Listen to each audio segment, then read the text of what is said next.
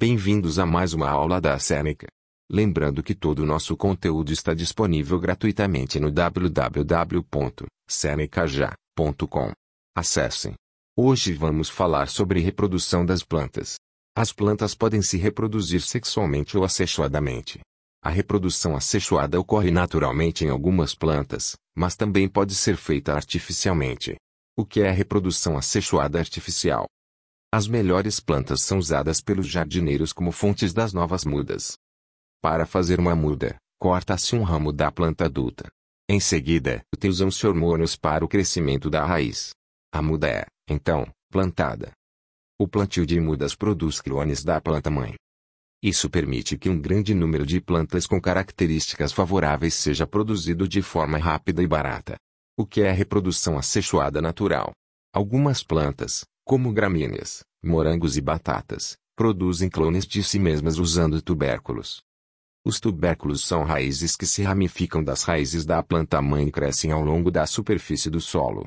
Uma vez que o tubérculo tenha crescido a uma certa distância da planta-mãe, ele gera um indivíduo totalmente novo. Você conhece a anatomia das flores. Uma flor completa tem estame, pistilo, pétalas e sépalas, verticilos florais. O androceu, parte masculina das flores, é formado por filetes e onteiras. O gineceu ou pistilo, parte feminina da flor, é composto por estigma, parte superior, estilete, ovário, com óvulos. Vamos falar sobre o processo de germinação. A fertilização leva à formação de frutas ou sementes. As sementes podem permanecer dormentes, inativas, por algum tempo e conter as reservas de alimentos necessárias para favorecer o crescimento da nova planta antes que ela possa fazer o fotossíntese por si mesma. As sementes precisam de certas condições ambientais para germinar, brotar raízes e brotos. As sementes são, muitas vezes, desidratadas.